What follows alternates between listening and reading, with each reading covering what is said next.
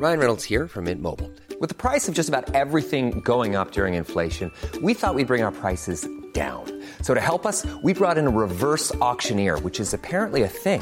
Mint Mobile unlimited premium wireless. Ready to get 30, 30, bit to get 30, bit to get 20, 20, 20, bit to get 20, 20, bit to get 15, 15, 15, 15 just 15 bucks a month. So, Give it a try at mintmobile.com slash switch.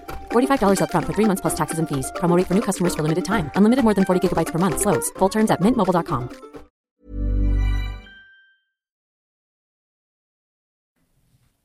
Er ist jung, schön und wild. Mit fast einem ganzen Dutzend Morden und zahlreichen Raubzügen auf seinem Konto wird Carlos Eduardo Robledo Puch in seinem Heimatland als der schwarze Engel bekannt. Und, Spoiler, der am längsten inhaftierte Mann Argentiniens. Dabei ist er während seiner Verbrechen gar nicht einmal allein.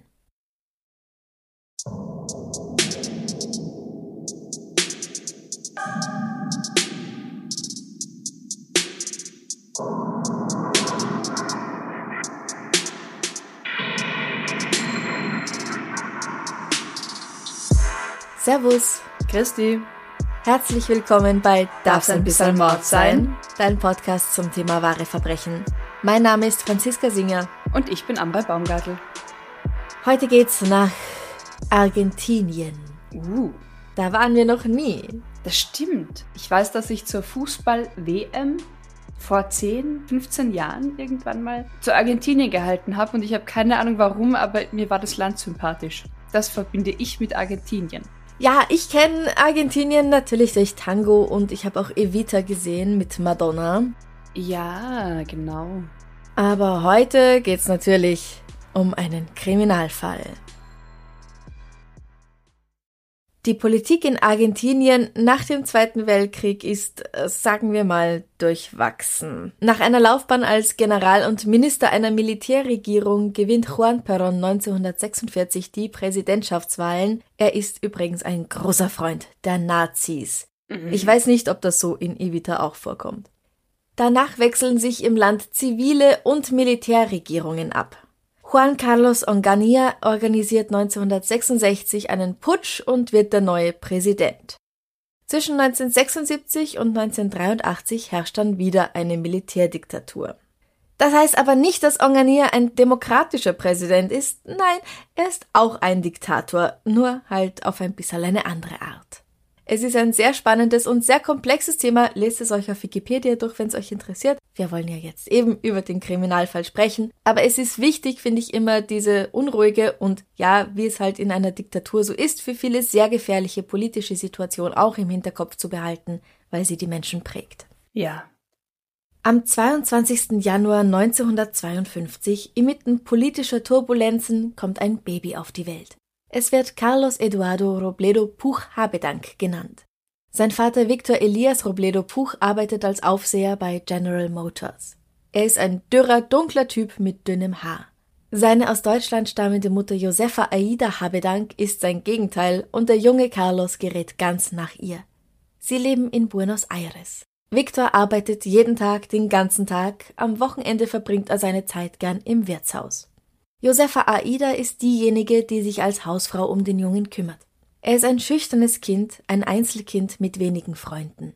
Wenn er sich ärgert, läuft sein helles Gesicht ganz rot an, deswegen hänseln seine Freunde ihn dann noch mehr, indem sie ihn Colorado nennen, den roten oder den gefärbten.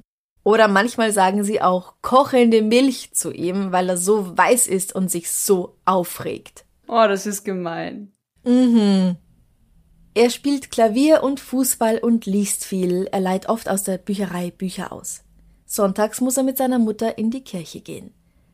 Er lernt Deutsch und Englisch, Deutsch von der Familie, weil auch die Eltern seiner Mutter leben in Argentinien, und Englisch auf der Schule. Es ist der Wunsch seines Vaters, dass Carlos Ingenieur werden soll. Das interessiert den Jungen zwar nicht sonderlich, aber welche Wahl hat er schon? Außerdem mag er Maschinen eh. Er mag die lauten, geradezu infernalischen Geräusche, die sie machen, die er am ganzen Körper spüren kann. Und so besucht er mit 14 Jahren eine technische Schule. Viel Geduld hat er aber weiterhin nicht. Auf dieser Schule lernt er Jorge Antonio Ibanez kennen, einen aufwieglerischen jungen Mann, mit 15 Jahren nur ein kleines bisschen jünger als er. Dieser Junge, der sich nichts gefallen lässt und alles und jeden in Frage stellt, beeindruckt ihn. Er muss nicht zu einer bestimmten Uhrzeit zu Hause sein und nicht um Erlaubnis bitten, wenn er mal ins Kino gehen möchte. Carlos will so sein wie er und beginnt sich zu verändern. Auch wenn er vorher schon nicht unbedingt ein disziplinierter Schüler gewesen ist, jetzt erst recht nicht. Ja, aber das ist ja auch dieses Alter, oder? So mit 14, 15, man will eh irgendwie rebellieren. Wie du sagst, er hat keine große Geduld. Und dann ist da noch jemand, den man irgendwie beeindrucken will, dem man nacheifern will. Da will man cool sein, oder? Ja, absolut. Also ich auch. Ich habe da auch von den sogenannten coolen Leuten beigebracht bekommen, wie man richtig Zigaretten raucht. Mhm. Und ich wollte mhm. irgendwie halt dazugehören. Aber ganz ehrlich, ich war nie cool. Ja. Und ich habe nie dazugehört. Ich habe zu mir dazu gehört. Ich habe mit mir eine eigene Clique gemacht, gebildet. Ja, eh, ich habe auch so meine Freundinnen gehabt, ja. aber ich war weder bei den Punks noch bei den Goths noch bei den normalen, aber ich habe mich eigentlich mit allen so ganz gut verstanden. Ja.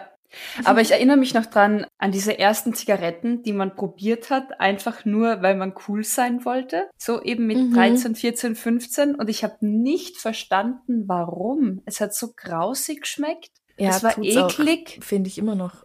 Ja, für mich zum Glück jetzt auch wieder.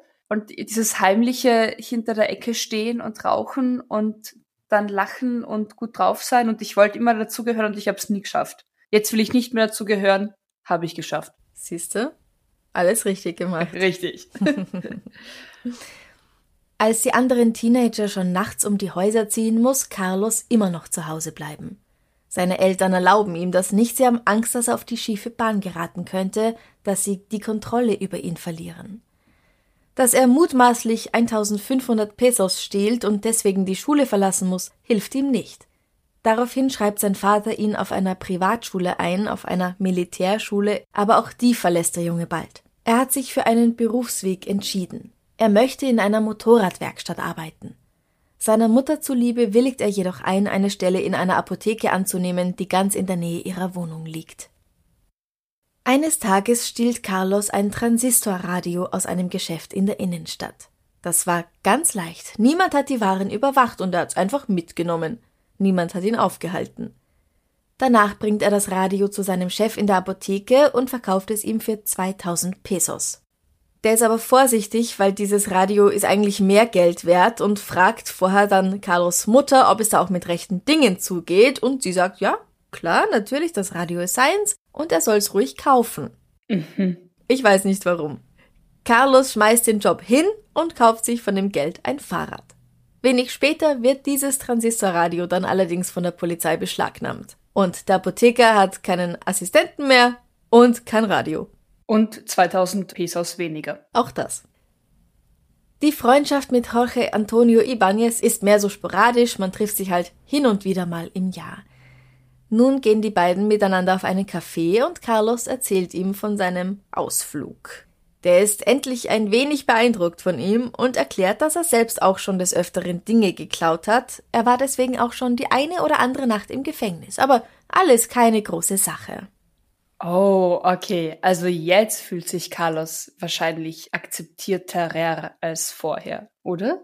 Jetzt gehört da schon ein bisschen mehr dazu. Genau, er ist auf dem besten Weg, so cool und so eigenständig zu werden wie Jorge. Aber das geht halt nicht so schnell. Jorge hat immer Mädels an seiner Seite, Carlos nicht. Sein jugendliches Gesicht mit den großen blauen Augen, vollen Lippen und dem hellen blonden Haar kommt nicht so gut an. Noch dazu ist er immer noch ziemlich introvertiert. Aber in Jorges Gegenwart fühlt er sich wohl und er beginnt sich stärker zu fühlen. Der Vater seines Freundes hat zu Hause einige Pistolen und Revolver herumliegen, mit denen üben sie schießen. Carlos ist gut darin, er hat eine ruhige Hand. Ein paar Monate später, er ist nun 17 Jahre alt, sieht er auf der Straße ein wunderschönes Motorrad stehen. Es hat einen ganz tollen neuen Auspuff und in Carlos Augen steht es da in der Sonne, um von ihm gestohlen zu werden. Stundenlang fährt er es durch die Straßen von Buenos Aires. Endlich spürt er ein Gefühl der Freiheit. Bis er in ein geparktes Auto knallt. Er lässt das Motorrad zurück und geht nach Hause. Also er übersteht den Unfall unbeschadet. Ja, körperlich ist er offenbar relativ unversehrt, aber er muss für diesen Diebstahl 20 Tage ins Gefängnis. Mhm. Er beginnt die José Manuel Estrada Schule für Kunst und Handwerk zu besuchen und erzählt dem Direktor nach seinem Gefängnisaufenthalt, dass er mit seinem Vater einfach nicht zurechtkommt. Er kontrolliert ihn zu sehr. Zusammen mit Jorge geht er in Kegelhallen. Die Mädchen interessieren sich langsam auch vermehrt für ihn, weil sein Selbstwertgefühl durch diese Freundschaft mit dem Jungen zunimmt. Jorge nimmt ihn mit auf seine Diebestouren. Er stiehlt vornehmlich Ford Torinos, die er dann verkauft und er macht ganz schön Geld damit. Wow, aber das ist schon ein großes Vorbild für Carlos, oder? Ja, aber kein gutes. Ja, ich habe auch gesagt großes, nicht gutes. Die beiden gehen gemeinsam auch auf andere Diebestouren und rauben einige Schmuckstücke und Uhren. Alles von geringem Wert. Etwas, das sie in Zukunft ändern müssen, denkt Carlos.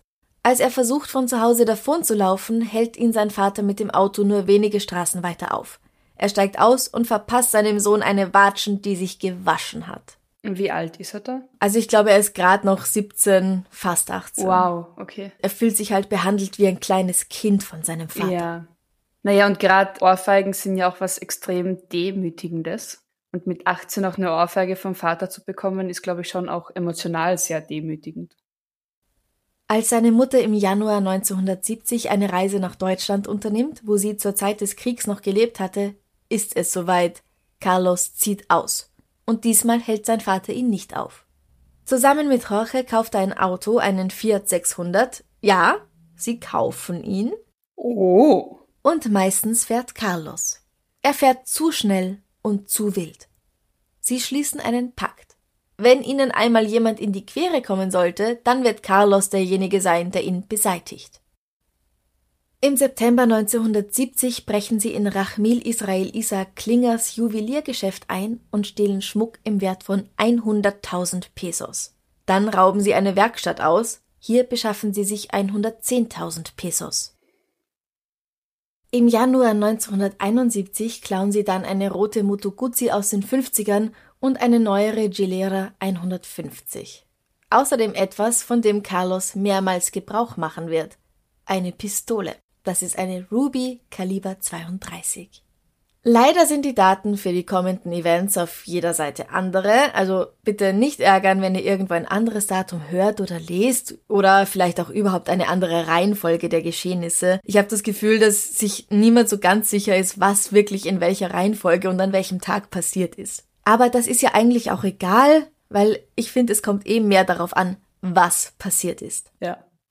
Im Frühling 1971 brechen die beiden jungen Männer durch ein Fenster in den Nachtclub Enamor ein und stehlen 350.000 Pesos. Auch wenn an einer Stelle von zwei Millionen die Rede ist, die meisten sagen, es sind nur 350.000. Dann entdeckt Carlos den Manager und den Wachmann des Etablissements, die friedlich schlafen, und richtet seine Ruby, seine Pistole auf sie. Er drückt mehrmals ab. Manuel Godoy und Pedro Mastonardi sind sofort tot. Als Jorge fragt, warum er das getan hat, antwortet er Was hätte ich denn tun sollen? Sie aufwecken? Äh, nein, aber hätte sie einfach schlafen lassen können, wenn sie eh nichts gemerkt haben? Ja, finde ich auch, aber da siehst du halt schon, wie dieser Typ drauf ist. Boah, ja. Nicht, dass Jorge allerdings viel besser wäre. Anfang Mai steigen die beiden in ein Haus in der Ricardo Gutierrez Straße 1500 ein, und zwar klettern sie über eine Mauer auf das Dach und kommen durch das Oberlicht ins Haus.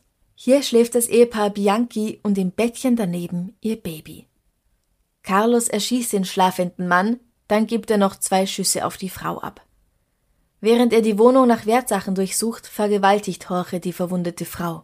Das scheint ihn nicht zu stören, dass sie blutet und. Ah. Anscheinend hat nichts eine Bedeutung für ihn. Und auch für Carlos nicht, denn den scheint das auch nicht zu stören, was Jorge da macht. Als sie gehen, schießt Carlos dann noch auf das Babybett, trifft aber nur eine Strebe und nicht das Kind. Ob er absichtlich verfehlt hat oder ob es ihm einfach wurscht war, kann man unmöglich sagen.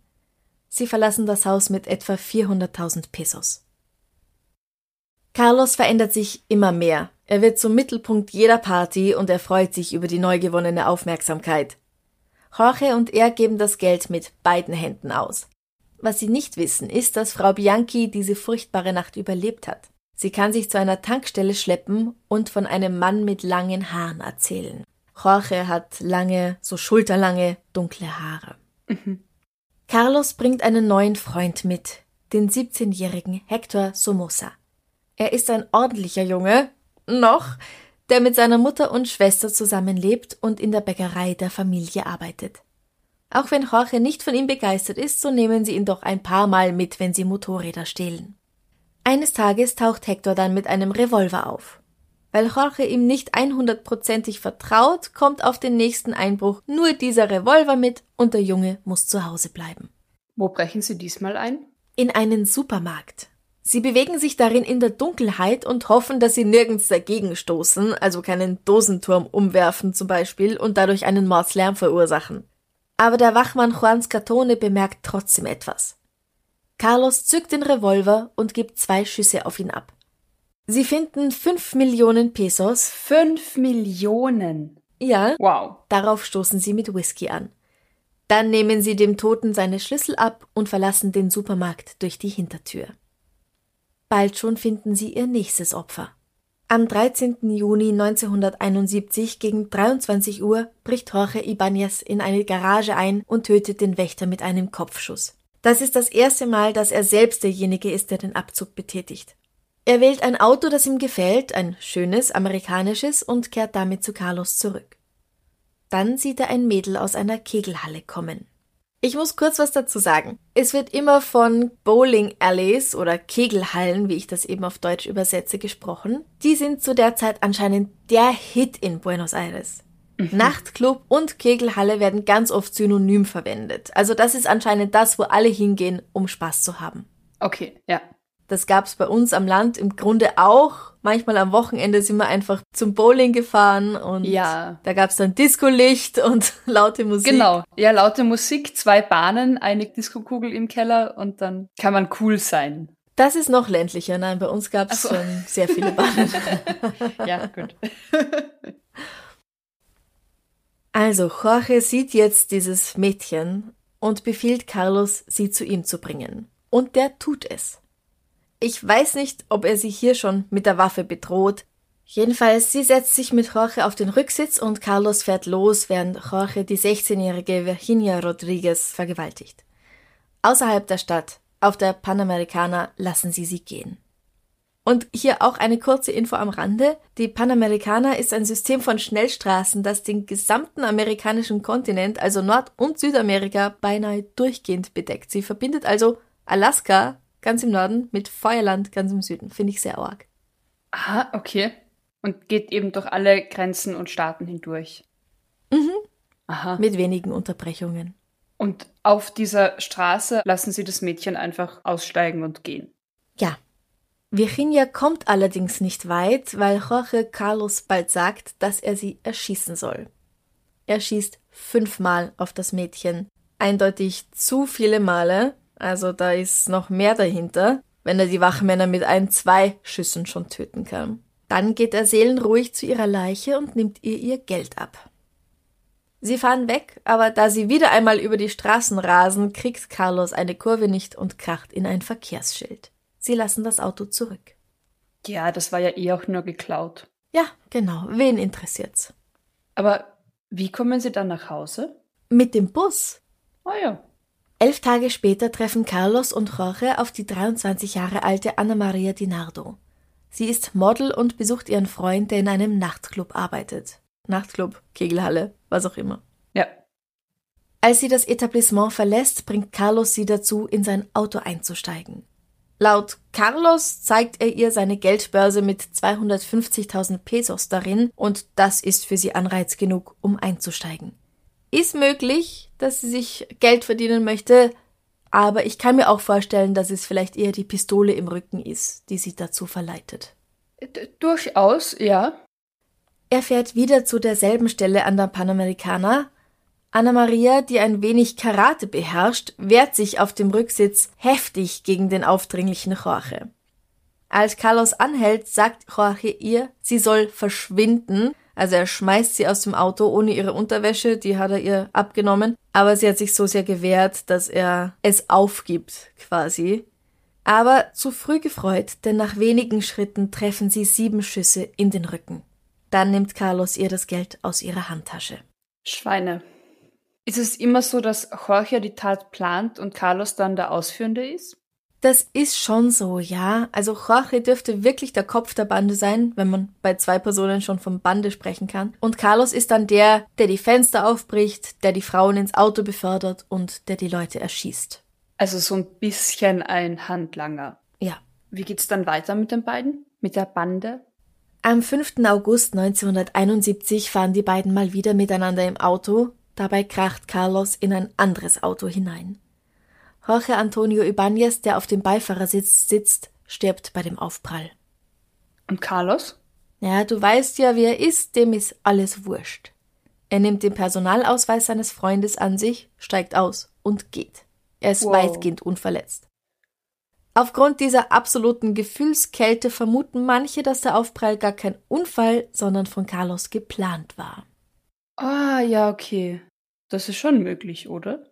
Ja, wir sprechen später noch kurz darüber. Okay. Carlos Eduardo Robledo Puch ändert nun anscheinend sein Leben. Er macht mit seiner Ausbildung weiter und begleitet seinen Vater auf Geschäftsreisen. Währenddessen versucht die Polizei, diese anscheinend unzusammenhängenden, aber doch verdächtig ähnlichen Fälle, die im letzten halben Jahr passiert sind, aufzuklären. Lang hält Carlos es eh nicht aus. Sein Motto? Ein 20-Jähriger kann ohne Geld und Auto nicht leben. Also braucht er beides, ganz klar. Erinnerst du dich noch an Hector Somoza? Ja, der Bäckereisjüngling. Genau. Mit dem hängt er jetzt wieder öfter ab. Am 13. November stehlen sie eine neue Schusswaffe, eine Astra Cadiz Kaliber 32. Zwei Tage später steigen sie in einen Supermarkt einige Kilometer außerhalb von Buenos Aires ein. Und wieder durchs Dach. Ja, genau. Oh, Carlos öffnet ein Dachfenster und dann lassen sie sich in den dunklen Supermarkt hinab. Sie finden aber kein Geld, sondern nur einen schlafenden Wachmann, Raúl del Bene. Wenig später hat der schon eine Kugel im Kopf. Geld finden sie in dieser Nacht keines. Aber sie lassen ein Telefon mitgehen, das Hector seiner Mama gibt, mit besten Grüßen von Carlos. Die freut sich sehr und sagt, dass sie sich wünscht, dass ihr Hector auch so ein guter Junge wie Carlos sei. Vorsicht, was du dir wünschst, gute Frau. Hey, I'm Ryan Reynolds. At Mint Mobile, we like to do the opposite of what Big Wireless does. They charge you a lot, we charge you a little. So naturally, when they announced they'd be raising their prices due to inflation, we decided to deflate our prices due to not hating you. That's right. We're cutting the price of Mint Unlimited from $30 a month to just $15 a month. Give it a try at mintmobile.com slash switch. $45 upfront for three months plus taxes and fees. Promo rate for new customers for limited time. Unlimited more than 40 gigabytes per month. Slows. Full terms at mintmobile.com.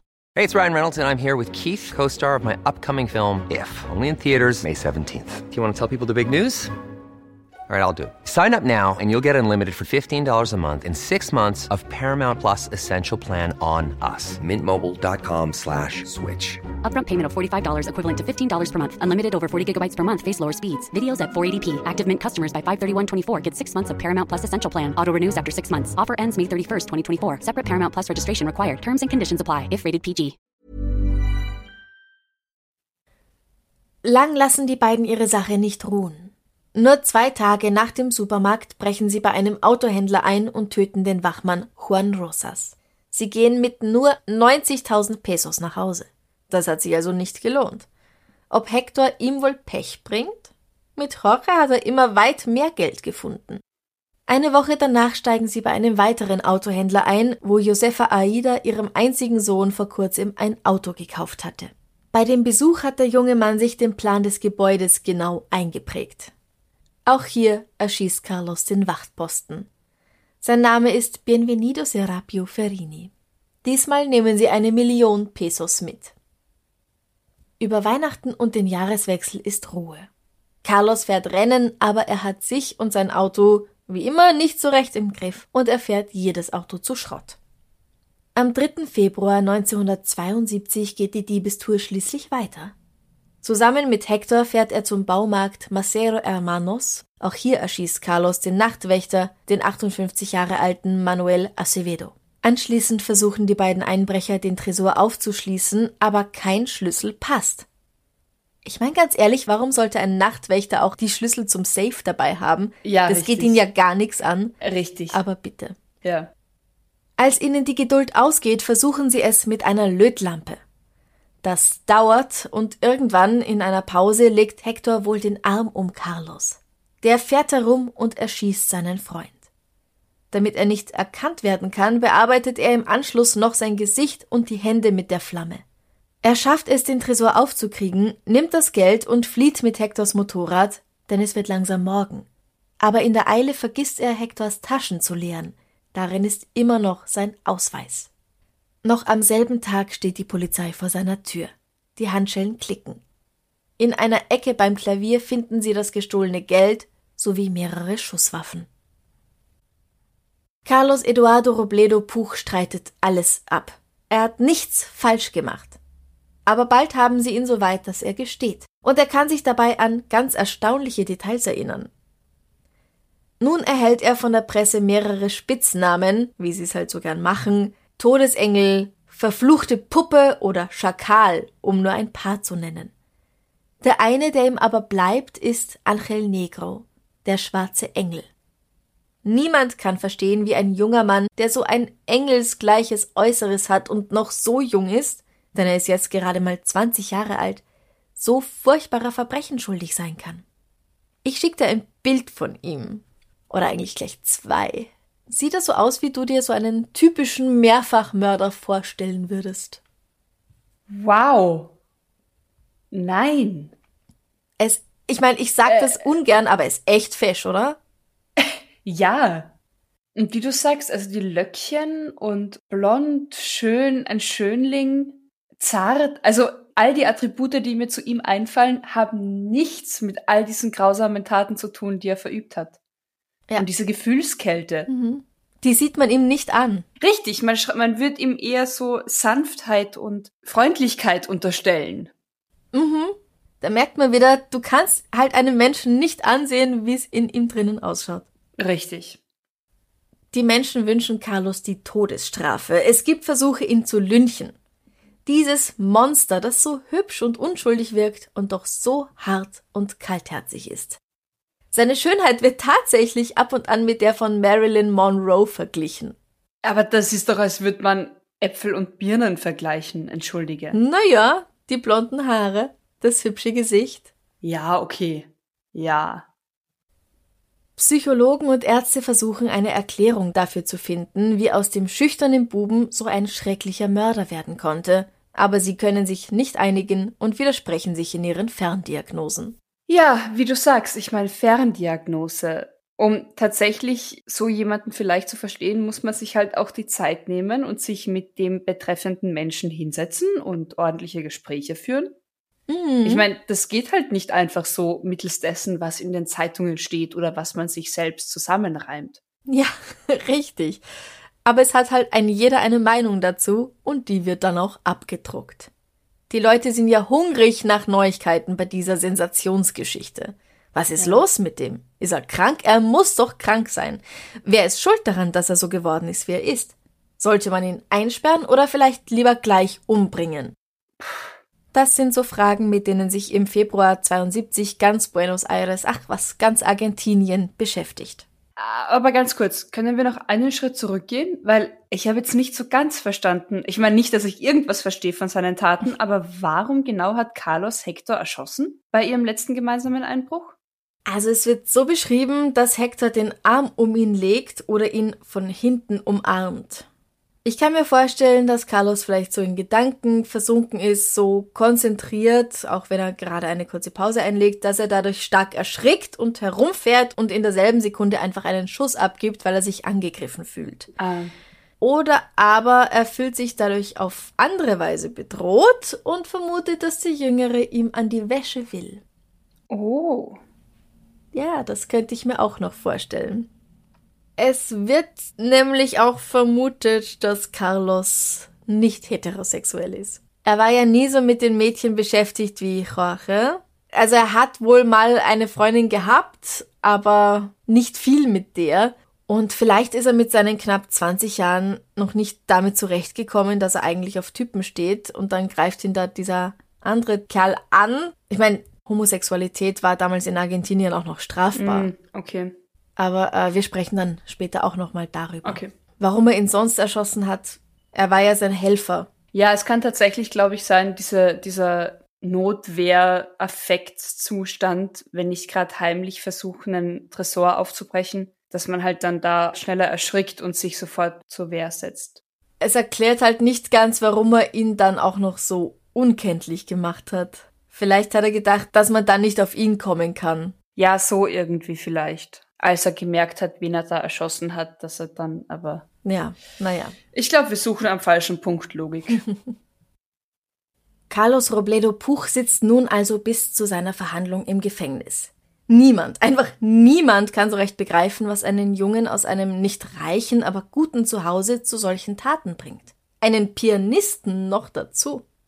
Er wird für zehn schwere Morde, einen einfachen Mord, einen versuchten Mord, 17 Raubüberfälle, eine Vergewaltigung, eine versuchte Vergewaltigung und zwei Entführungen sowie zwei Diebstähle schuldig gesprochen.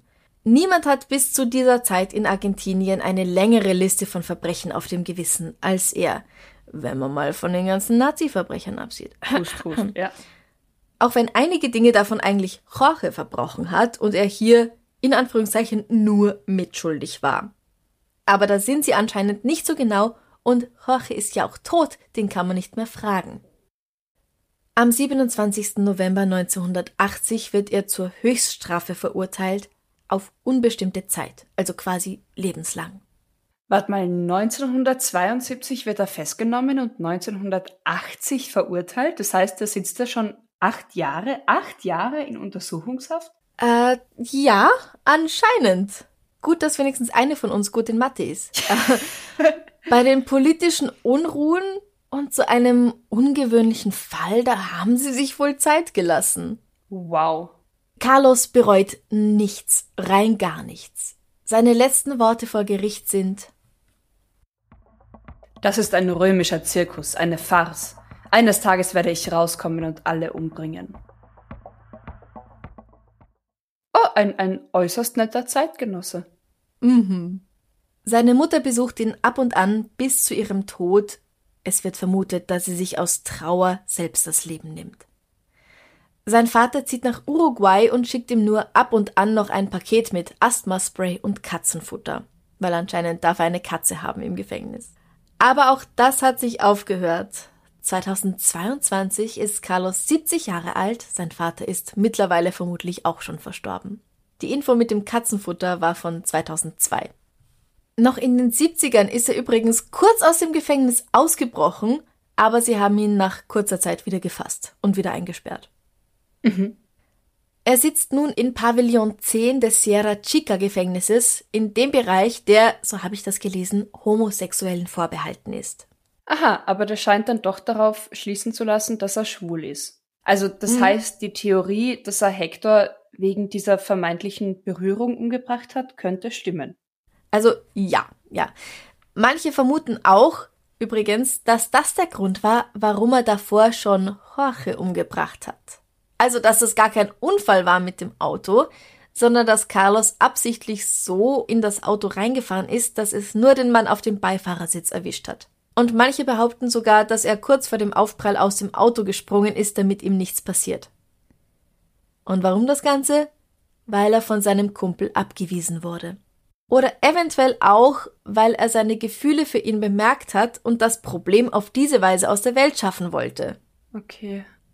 Eine zweite Erklärung ist, dass Jorge, der ihn da eigentlich mit hineingezogen hatte in dieses kriminelle Tun, andere Zukunftspläne hatte, nämlich ein geordneteres Leben. Er hat sich für Schauspiel und für Filme interessiert und wollte eben vielleicht aufhören und er hatte eventuell Angst, ihn dadurch dann aus seinem Leben zu verlieren. Ja, weil er hatte ja nur Jorge zu dem Zeitpunkt. Im Grunde ja. Ja. Ich meine, es entschuldet nicht im Ansatz all diese grausamen Taten, die die beiden und eben auch Carlos verbrochen haben. Und es ist wahnsinnig schlimm, wenn, wenn du so verzweifelt bist, ob deiner Stellung oder dass du ins Gefängnis kommst, nur weil du halt jemanden liebst, den du offiziell nicht lieben darfst oder Gefühle für Menschen hast, die du offiziell nicht haben darfst. Das ist was, was mich nach wie vor so dermaßen schockiert und verständnislos zurücklässt. Ja, er sagt allerdings, dass er nicht schwul ist. Also er ist sich da ganz sicher. Aha, nach wie vor. Ja. Mhm. Er wird immer wieder als sehr feminin beschrieben, gerade in der Art, wie er seine Haare zurückbindet. Heute hat er eine Glatze, aber als er noch lange Haare hatte. Und dass er sich leicht von hübschen jungen Männern ablenken lässt. Ist ja auch Na, wer tut beides nicht? wirklich nicht schlimm. Ja, richtig. Ja, eben. Aber für ihn halt schon. Denn Homosexualität galt in seiner Jugend als Krankheit und darüber ist er irgendwie nie hinweggekommen. In einem Interview sagt er, ich würde in meinem ganzen Leben nie etwas Blasphemisches tun. Vor einiger Zeit ist ein Experte zu mir gekommen. Der war ein enormer Homosexueller. Ich habe ihn rausgeworfen, weil er mit einem Bild der Schutzmantel-Madonna erschienen ist und in den Händen eines Schwulen ist das ein Sakrileg.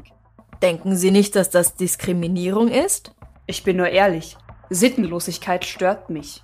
Ich komme nicht mit Homosexuellen klar.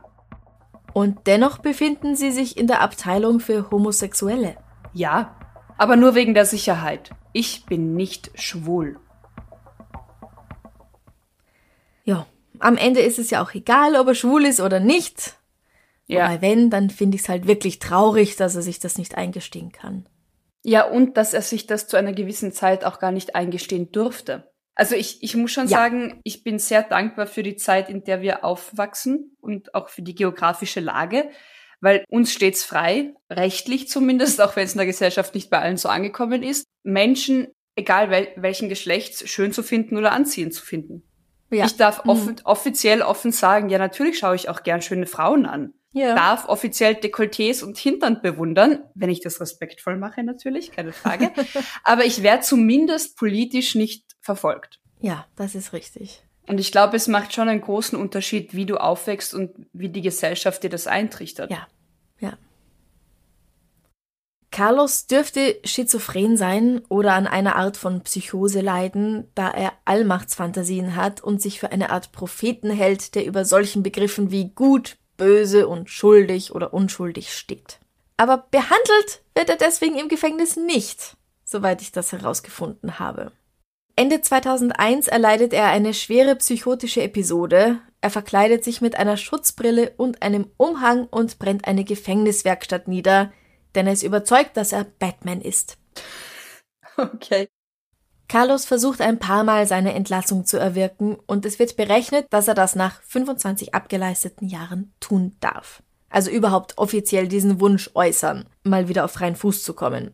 Als es soweit ist, als diese 25 Jahre vorbei sind, tut er das jedoch nicht. Er sucht 2009 um Entlassung an, dann wieder 2011 und 2013. Jedes Mal wird das Gesuch abgewiesen. 2013 bittet er dann darum, dass sie ihn mittels Giftspritze hinrichten, wenn sie ihn schon nicht rauslassen wollen. In Argentinien gibt es allerdings keine Todesstrafe. Dieses Ansuchen wird daher abgewiesen. 2016 versucht er es noch einmal, da lässt er dann aber einen Spruch los, von wegen, dass er dann Christina Elisabeth Fernandez de Kirchner umbringen würde, die bis Ende 2015 die Präsidentin des Landes ist. Das wird also auch nichts. Ja, manchmal ist es auch gut, wenn sich so Leute selbst ein Bein stellen. Ja. Carlos Eduardo Robledo Puch ist der am längsten inhaftierte Mensch Argentiniens. Heute ist er 70 Jahre alt, er sitzt seit 50 Jahren hinter Gittern und so wie es aussieht, wird er auch nie wieder freikommen. Seit 2017 darf er allerdings seine Zelle öfter verlassen und mehr Zeit draußen verbringen als vorher. Nie zuvor hat ein Kriminalfall Argentinien so bewegt wie der Fall des Angel Negro. Im August 2018 ist daher der Film El Angel erschienen, der auf Carlos Leben und seiner kriminellen Geschichte beruht. Und da haben sie dann auch diese homosexuelle Seite ziemlich hervorgehoben. Mhm. Ob sie jetzt wahr ist oder nicht. Sollte irrelevant sein. Es ist nicht irrelevant ähm, für ihn natürlich und für ihn, ja. für seine Beweggründe auch. Und ich meine, du kannst dir vorstellen, ich habe ja am Anfang gesagt, es ist so eine schwierige Zeit. Ich meine, generell in den 70ern war Homosexualität ja auch bei uns nicht offiziell gestattet. Aber wenn du dann in so einer Diktatur lebst, da schaut's halt meistens auch noch mal um einiges schlechter aus mit den Rechten. Boah, ja. auch für Anderssexuelle als einfach hetero. Ja. Weißt du, wie das mit seinem Glauben und seiner Religion war? Weil im Interview kam ja auch das Wort Blasphemie vor, dass er da sehr absurd, fanatisch, religiös irgendwie vielleicht war, zusätzlich. Weil auch in der Religion ist, sagen wir so, wird die Bibel ja gerne so ausgelegt, dass Homosexualität eine Sünde ist. Nicht in allen Stellen übrigens. Ich habe auch teilweise äh, Interviews mit Schwulen und schwulen Priestern gehört, die die Bibel tatsächlich gut so auslegen können, dass Homosexualität natürlich erlaubt und gestattet ist. Aber. Naja, ich sage mal, sein Katholizismus hat auch nicht geholfen. Kann ich mir vorstellen. Ja. Und der, der, der schwarze Engel, hat ja auch wieder dieses biblisch-religiöse und. Ja, aber Engel halt auch darf. Also er wird auch blonder Engel genannt, aber sein, weil er halt so blonde Haare hatte und so ein hübsches Gesicht. Mhm. Aber schwarzer Engel dann eben wegen den finsteren Taten, die er vollbracht hat. Ja. Und das ist einfach geblieben. Ja. Ich überlege gerade nochmal zurück, was du erzählt hast über die Kindheit und das Aufwachsen. Aber nichts davon erklärt ansatzweise diese Kaltblütigkeit, oder? Er ist halt schon ziemlich arschkaltblütig. Ja, aber ich sag einmal, wenn er da schon diese schizoiden Züge hat, wenn das nicht später erst auftritt, ich meine, manchmal kommt sie erst in einem gewissen Alter raus, aber dann wäre das eventuell auch eine mögliche Erklärung dafür. Ist natürlich auch da keine Entschuldigung. Und die meisten, die das haben, sind auch absolut ungefährlich. Ja, aber über die machen wir halt keinen Podcast. Es gibt immer Ausnahmen. Es gibt halt Ausnahmen. Ja. Machen wir noch was Schönes zum Abschluss?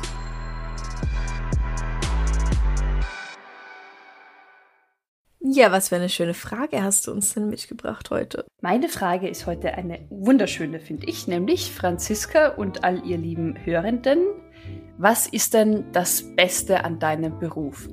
Du darfst wählen, welchen Beruf du nimmst, Franziska. Naja, ich, ich nehme das Podcasten. Hatten wir so eine Frage nicht auch schon mal? In dieser Formulierung nicht. Okay, okay. ähm. Also meine Liste sagt. Wurde alles schon gesagt, ja. nur nicht auf jede Art und nicht von jedem. Genau. Ich finde es ganz toll, dass ich mir meine Stunden frei auswählen kann. Mhm. Weil ich arbeite ganz gern oft am Abend und dann bis spät in die Nacht hinein, weil ich tagsüber nicht so kreativ bin. Und dann fällt es mir ganz schwer, mich hinzusetzen und tatsächlich zu recherchieren und einen Text zu schreiben. Und wenn ich jetzt das zwischen 9 und 17 Uhr machen müsste, sag ich mal, würde das einfach nicht so gut funktionieren. Mhm. Also meine Zeiten sind auf jeden Fall ein großer Pluspunkt. Ja, verstehe ich. Und was sagst du? Was ist für dich das Beste an deinem Beruf? Auch du darfst dir einen aussuchen. Einen deiner Berufe.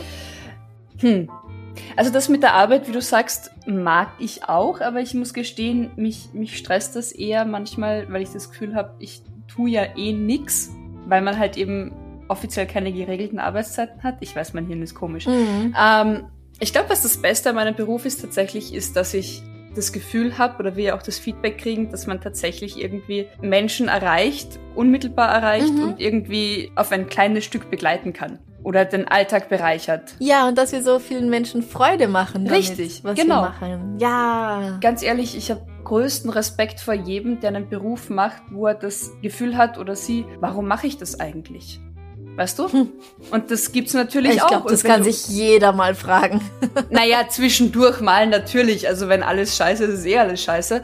Aber halt so, wir kriegen halt unmittelbar mit, dass wir tatsächlich Menschen Freude bereiten im besten Fall oder ablenken mhm. können. Und das mhm. ist wahnsinnig toll für mich, das, das irgendwie mitzukriegen und Menschen zu erreichen. Und das gilt ja eh auch für alle meine Berufe, glaube ich fast. Also sowohl Schauspieler als auch Podcast. Mhm. Ja, stimme ich dazu. Ja, gut, dass wir so einen Beruf haben, Franziska. Stell dir mal vor, wir würden ja. was anderes machen. Ja? Einsame Inselwächterinnen. Ja, wäre jetzt aber auch okay. Klingt gar nicht so schlecht, wenn du das so sagst. Und du hast auch frei äh, flexible Arbeitszeiten. Rund um die Uhr. Flexibel rund um die Uhr, genau, ja. Du, wir sagen jetzt noch Danke an unsere Komplizen. Und Komplizinnen auf Steady, nämlich Danke an Laura M., Alexa Q., Matthias G., Ines W., Christoph A., Elisabeth R., Stephanie H., Margareta W., Karen H. und Jule oder Jule K. Danke, danke, danke für eure Unterstützung auf steadyhq.com slash darf's ein bisschen Mord sein. Da kann man uns nämlich regelmäßig unterstützen, Mitglied werden, Mitglied bleiben und uns dadurch noch mehr Freude machen. Alle anderen Möglichkeiten, uns zu unterstützen oder T-Shirts zu kaufen oder was auch immer, findet ihr auf www.darfseinbissalmordsein.com. Da findet man eh immer alles über uns und zu uns und alles, was man so wissen muss. Dann vielen lieben Dank euch fürs Zuhören. Danke, Franziska, fürs Erzählen. Danke, auch. Bis zum nächsten Mal. Habt es fein. Bussi. Baba. Baba. Hey, it's Paige DeSorbo from Giggly Squad. High quality fashion without the price tag. Say hello to Quince. I'm snagging high-end essentials like cozy cashmere sweaters, sleek leather jackets, fine jewelry, and so much more. With Quince being 50 to 80% less than similar brands. And they partner with factories that prioritize safe, ethical, and responsible manufacturing. I love that. Luxury quality within reach. Go to quince.com slash style to get free shipping and 365 day returns on your next order. Quince.com slash style. Liebe findet den unterschiedlichsten Ausdruck quer durch die Geschichte. Doch ist es wirklich immer Liebe? Lasst uns über Sex sprechen, von skandalösen Stories aus der Antike über die Geschichte von Fetischen bis hin zu den unanständigen Geheimnissen berühmter Personen. Bei Liebesgeschichte gehen wir der Entwicklung der menschlichen Sexualität auf den Grund. Unterhaltsam, lehrreich und im besten Sinne des Wortes tabulos stellt Franziska Singer, das bin ich, jede Woche die Frage, wer, wann, mit wem und wie. Wer Liebesgeschichte überall, wo es Podcasts gibt.